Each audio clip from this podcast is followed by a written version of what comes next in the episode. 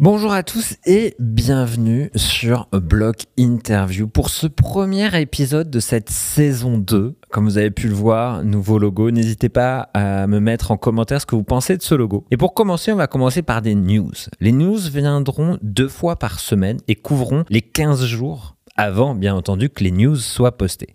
Pour ces premières news, j'ai décidé d'être seul parce que c'est un exercice nouveau que je redoutais pas mal. Mais à partir de, bah, dans deux semaines, euh, un acolyte va venir avec moi euh, commenter l'actualité, découvrir euh, des news peut-être que vous n'avez pas vues dans les médias, revenir sur des news bien connues. Par rapport à cet acolyte, je dirais pas son nom, je dirais qu'il crée comme moi des contenus et qu'il a travaillé chez Ultra. Si vous avez son média, n'hésitez pas encore une fois à le mettre en commentaire sur iTunes ou à me poker sur Block Interview avec son nom. Ces news sont organisées en rubriques, certaines que vous pourrez retrouver dans toutes les news, comme par exemple les NFT, et d'autres qui viendront exceptionnellement parce que l'actualité le veut. Vous pouvez cliquer directement dans la description de cet épisode sur la rubrique qui vous intéresse le plus et Spotify, si vous êtes sur Spotify, vous emmènera directement dessus.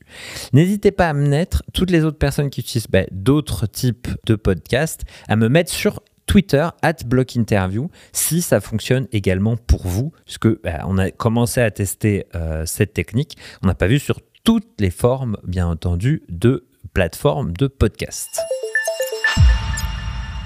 Et on se lance maintenant euh, dans une semaine un peu noire. Euh, c'était pas la semaine de la folie, c'était une semaine pirate. Alors je parle pas de pirates des Caraïbes, mais de hack. On a connu en une journée cette semaine quatre hacks différents. Alors, quand on regarde un petit peu euh, les problématiques de ces hacks, et quand je parle de hack, on parle de hack dans la DeFi, donc sur des plateformes décentralisées. Là, on parle vraiment, pour ces quatre-là, de plateformes décentralisées. Alors, pourquoi déjà il y a eu ces hacks euh, Beaucoup de personnes euh, soulèvent le manque de sérieux dans les audits des codes. Alors quand ces codes sont audités, c'est qu'on va vérifier s'il n'y a pas de porte, de backdoor, de problématiques, d'endroits où on peut en fait rentrer pour créer euh, de nouvelles crypto-monnaies ou autre chose. Que ces euh, plateformes DeFi utilisent des technologies blockchain qui ne sont pas euh, bien sécurisées, qui ne sont pas bien connues ou assez connues par les développeurs, comme des bridges ou des smart contracts complexes. Certains avancent même l'hypothèse que lorsque les développeurs ont créé ces euh, structures décentralisées, eh bien, ils ont créé des bugs eux-mêmes qu'ils connaissent pour revenir euh, chercher des cryptos quand bah, tout va bien pour ce projet. Il est important de rappeler que cette année, 2 milliards ont été volés sur des protocoles décentralisés. Le premier, c'est Mango, un projet sur la blockchain Solana qui a subi une massive manipulation de sa valeur qui a permis aux hackers de voler 100 millions de dollars en sachant que plus tôt cette année, un commentaire sur un Discord expliquait point par point comment réaliser cette manipulation. Mango DAO a offert un deal au fameux voleur, euh, lui disant bah, en fait, si tu nous remets euh, les 100 millions, il n'y aura pas de poursuite envers toi. Euh, on n'a pas encore de retour par rapport à cette demande. Le deuxième, c'est Temple DAO qui a perdu 2,2 millions à cause d'un manque de sécurité sur la blockchain qui pouvait créer euh, des smart contracts et déposer n'importe quel fonds dessus. Le troisième, c'est euh, Rabi Wallet, qui lui a perdu 200 000 dollars avec un vol sur plusieurs wallets. Donc ça, c'est une technique un peu euh, traditionnelle. On crée un hack qui donne accès à plusieurs clés privées et on a juste à siphonner en fait ces clés privées. Euh, donc ça, c'est très très euh, pas, très très fréquent, mais c'est un hack qui est assez commun. Et après, il y a QAN Platform, Quantum Resistance. Alors, Quantum Resistance, c'est un, un, projet DeFi qui se veut sécurisé, qui a perdu un million de dollars avec une attaque sur leur bridge. Alors là maintenant, quand je vous ai dit que c'était vraiment euh, les news sombres côté hack, eh bien, on va parler d'un hack de la plus grosse, si ce n'est l'une des plus grosses compagnies et blockchain qu'on connaît, la BNB, la Binance Chain. Un hacker a réussi à voler près de 53 millions de dollars sur la Binance Chain. Pour résumer et sans être trop technique, il y aurait un bug dans la manière dont les bridges Binance sont créés. Un bridge, pour rappel, c'est ce qui permet d'envoyer une crypto d'une blockchain A, par exemple la blockchain Ethereum, ou la blockchain Bitcoin, par exemple, Bitcoin, vers la Binance Chain. Eh bien, ce hacker a trouvé une faille là-dessus qui lui a permis d'écrire des messages sur cette blockchain, lui permettant cette fois-ci non pas de voler des cryptos qui existaient sur différents wallets, mais de créer des cryptos. Il aurait créé comme ça une valeur de 569 millions de dollars. Mais je vous ai parlé tout à l'heure de 53 millions. Parce qu'en fait, quand il s'est retrouvé avec cette somme, il y a beaucoup d'analystes qui ont dit que quand on regarde les actions qu'il a menées après, c'est comme s'il n'avait pas euh, anticipé le fait qu'il pouvait créer autant. Du coup, il a commencé à trader en fait ces cryptos. Et c'est quand euh, euh, ils se sont aperçus en fait de ces mouvements qu'ils ont fermé et empêché tout transfert de fonds, ce qui a empêché en fait bah, de sortir plus et le hacker a quand même réussi à sortir pour 53 millions de dollars, ce qui est quand même intéressant pour lui. Mais ça amène une autre question euh, qu'on pourra débattre lors d'une interview, c'est la question du pouvoir. Binance a quand même eu le pouvoir de bloquer et de suspendre le transfert de fonds. Dans une économie qui se veut du coup ouverte, dans une économie qui donne le pouvoir à ses utilisateurs, eh bien, quand on est un utilisateur et qu'on fait appel à ce type de plateforme-là, il faut savoir ce type de risque-là. C'est-à-dire que euh, on a un risque de centralisation du pouvoir, et cette centralisation amène à ce type d'action. Là, c'est en cas de problème, bien entendu, mais on pourrait imaginer d'autres types d'actions de cela sans forcément de problème Ou qu'est-ce qui définit un problème pour mener à une action comme la suspension de possibilité de transfert de fonds? Ça, c'est une vraie question à se poser. On enchaîne sur la rubrique que j'ai appelée côté adoption. Dans cette rubrique, euh, on va parler de toutes les avancées que fait euh, l'univers l'écosystème crypto pour s'ouvrir à de nouveaux utilisateurs ou de nouvelles façons d'utiliser, que ce soit leur NFT ou leur crypto. Meta, la super entreprise de notre ami Marc, euh, a ouvert un petit peu ses utilisateurs aux NFT. Puisque à partir de maintenant, un utilisateur peut connecter, s'il a un des wallets qui sont euh, connectables euh, comme par exemple Trust Wallet, Dapper, Coinbase ou Metamask. Il peut le connecter directement à Facebook, ce qui va lui permettre de partager ses NFT sur Instagram et sur son fil Facebook. Et un crédit peut être donné, on peut créditer l'artiste en le taguant par exemple sur le post en sachant que de l'autre côté, le concurrent de Meta, ou du moins l'un des concurrents qui est Twitter, permettait déjà de valider euh, ces photos de profil comme étant de vrais NFT. Et ça, ça me rappelle une interview que j'ai fait avec Nicolas Poire. C'est la première fois que j'entendais parler de NFT. On était, je crois, en 2019. Et il me disait que on allait euh, petit à petit, moi c'est ce qui commençait à observer dans les comportements. pour rappel, Nicolas Poire, il est BIM, Blockchain Initiative Manager chez euh, Ubisoft. Donc son rôle dans leur lab d'innovation, c'est d'analyser en fait euh, les tendances des utilisateurs, comment ces utilisateurs évoluent dans leur manière d'utiliser le média digital. Et il me disait, on, on commence à voir des tendances à l'appropriation. Je ne suis pas parce que uniquement je like quelque chose, je suis aussi parce que je possède quelque chose et euh, qui me permet de, me définir aussi parce que je possède. Alors bien entendu, euh, aujourd'hui c'est quand même je trouve, ça c'est mon avis, je me dirais si vous êtes d'accord avec moi, que c'est beaucoup pour euh, montrer ses, valeurs économiques. Ah là là, j'ai un CryptoPunk. Alors, soit j'ai un CryptoPunk parce que euh, je suis vraiment dans cette communauté-là depuis longtemps, ou je suis dans cette communauté-là pour ses valeurs, parce qu'un CryptoPunk, c'est quand même un NFT qui est sur la blockchain Ethereum. C'est pas un NFT comme les autres qui est sur une base extérieure qui est connectée ensuite euh, avec une blockchain. Ok, Mais euh, on peut très bien aimer un artiste, par exemple, et acheter des NFT et euh, les avoir comme photo de profil ou les partager sans forcément que cet artiste ait euh, une valeur supérieure à des millions ou des dizaines de milliers d'euros ou de dollars. Voilà, c'était la petite parenthèse.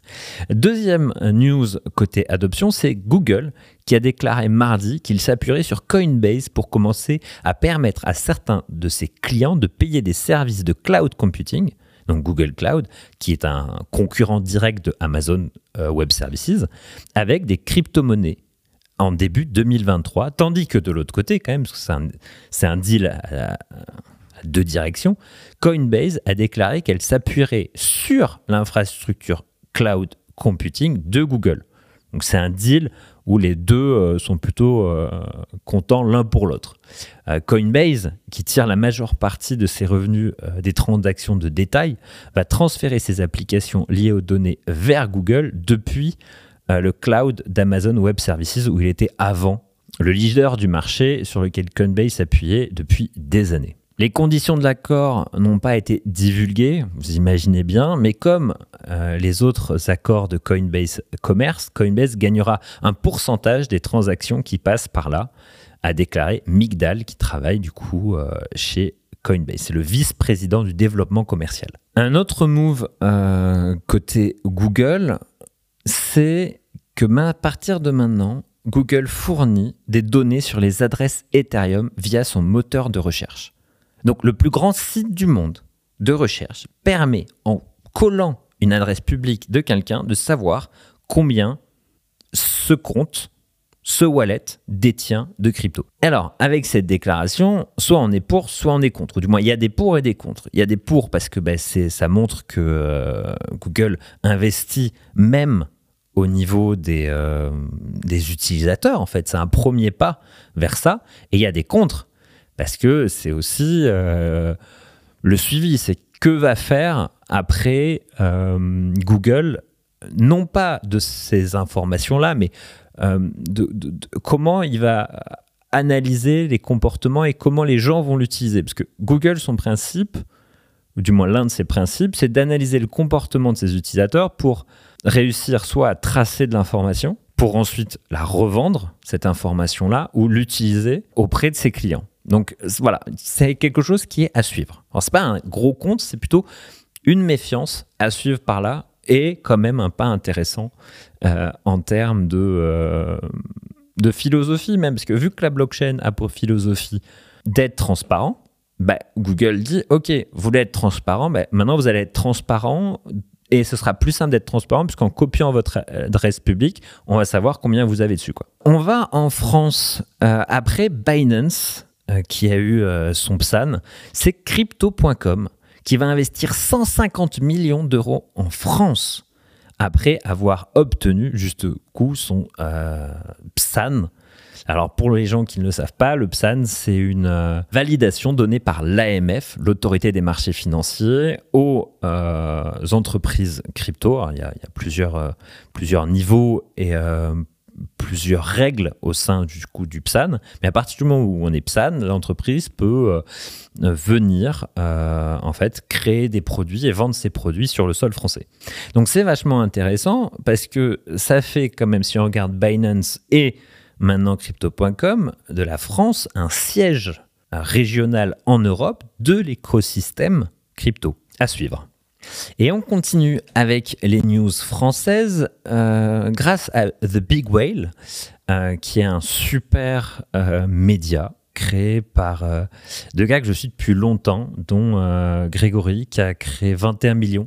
À l'époque où j'ai créé Block Interview, il était le deuxième, enfin, on était les deux seuls podcasts francophones à parler euh, crypto, euh, NFT, euh, projet blockchain. Donc voilà, je un, un média intéressant aussi, s'appelle The Big Whale, qui a noté que la filiale Web3 d'EDF, Exaion, gérait 10 nœuds sur Ethereum.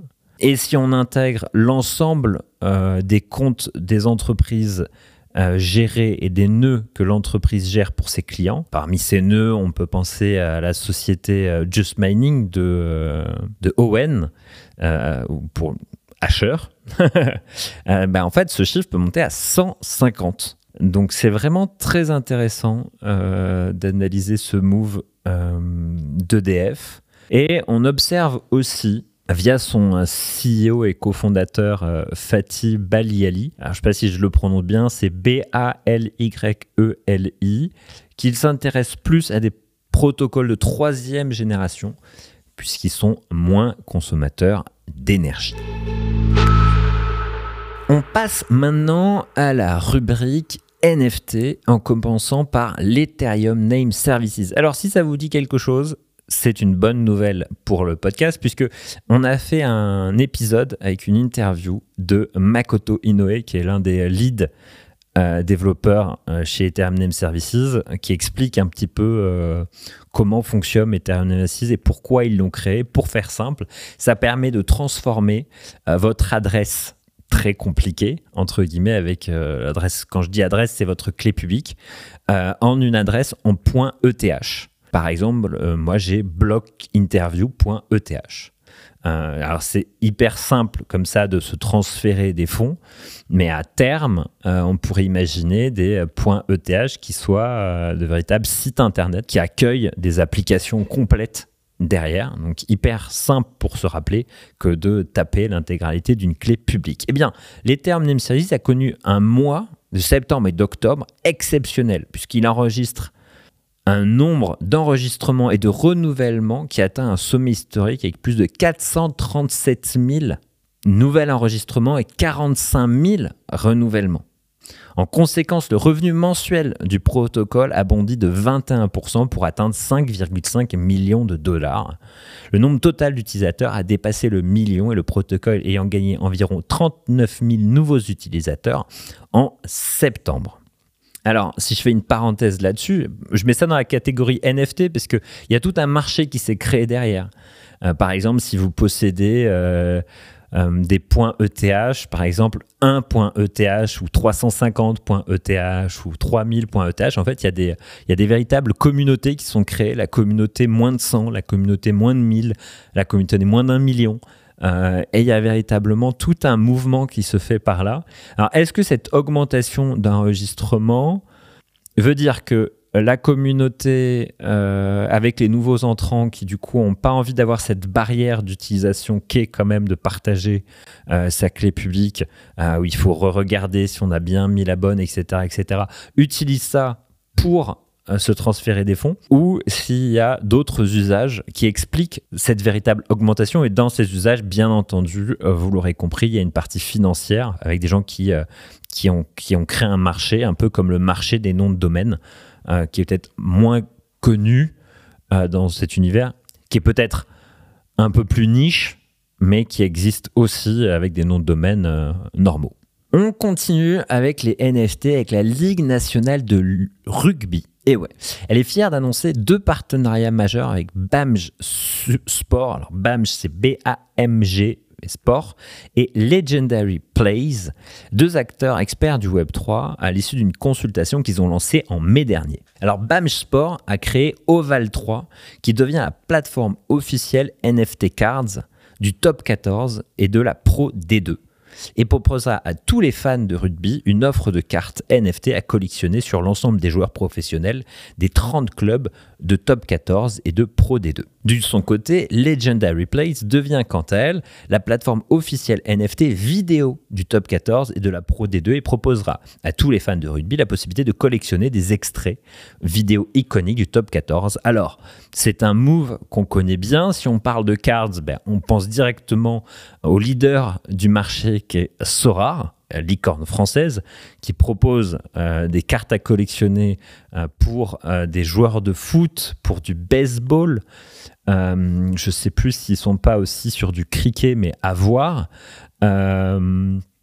Et euh, on pense aussi à, d'autres jeux, d'autres NFT, notamment dans la NBA, euh, qui proposent des petites vidéos de joueurs. Donc euh, c'est, c'est, quelque chose qui touche. Alors ça a marché beaucoup dans le domaine du football, ça a marché dans le domaine de la NBA, à voir si dans le rugby, ils sont aussi fans de NFT. Les NFT encore avec Warner Music Group, le conglomérat de maisons de disques qui compte Cardi B, Madonna, Dua Lipa, Ed Sheeran et parmi ces innombrables artistes signés a annoncé jeudi qu'il s'associait à la place de marché NFT OpenSea pour accélérer son expansion dans ses artistes Web3.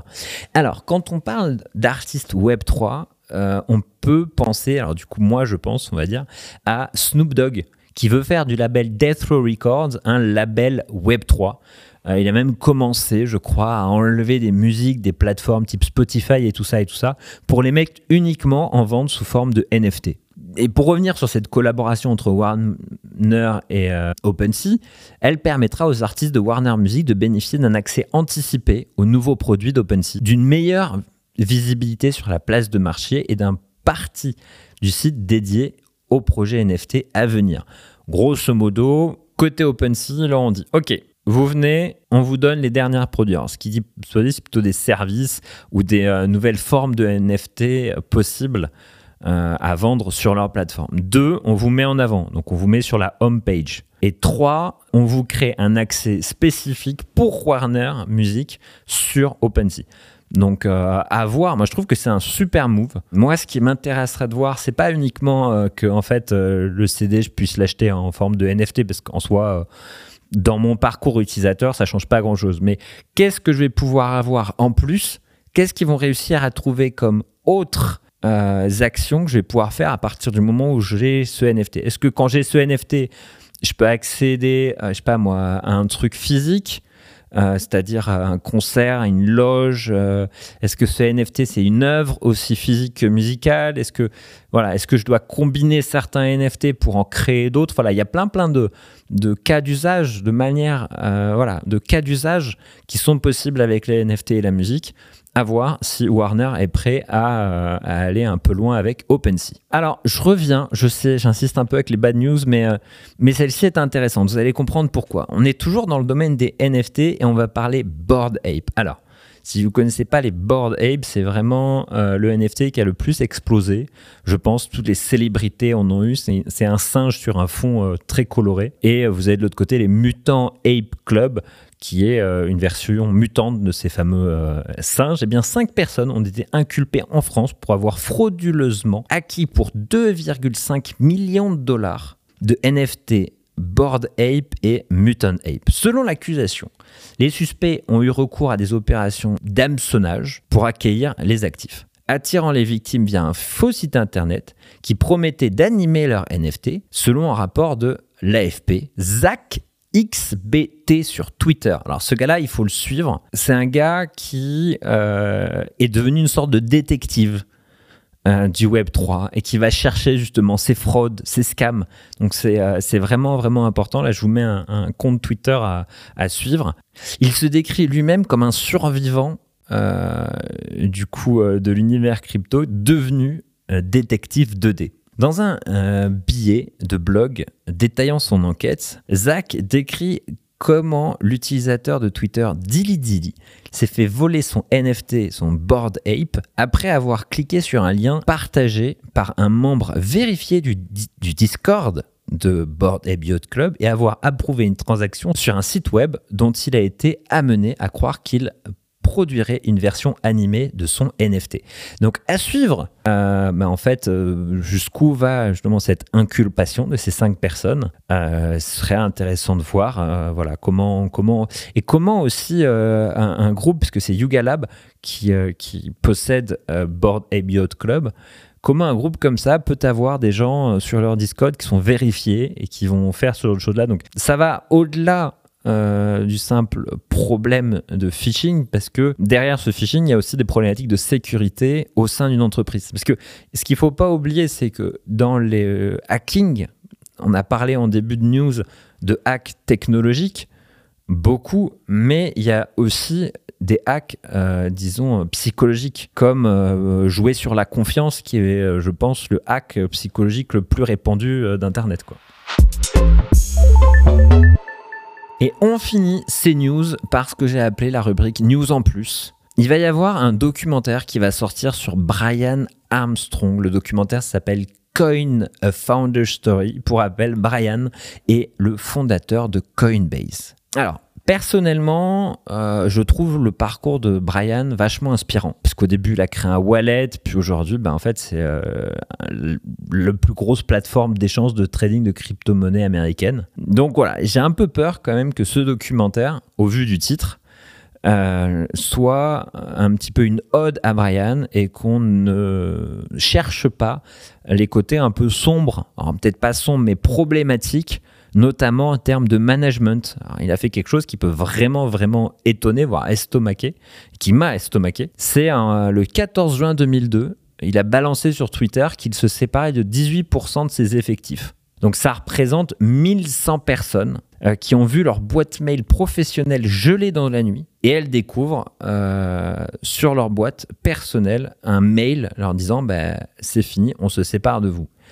Et euh, si ces licenciements euh, chez Coinbase ont fait grincer des dents, c'est aussi parce qu'ils ont intervenu après que le dirigeant de l'entreprise se soit largement rémunéré en vendant euh, ses actions. Alors, il n'est pas le seul, des hauts cadres également. Donc, Brian Armstrong et Fred Ersman, qui sont les deux dirigeants, mais aussi Emily Choi et Suroji Chatterjee, deux hauts cadres ont empoché 1,2 milliard de dollars à E4, juste avant que le cours de l'action de l'entreprise ne se mette à plonger et qu'ils décident de licencier, comme je l'ai dit, 18% de ses effectifs.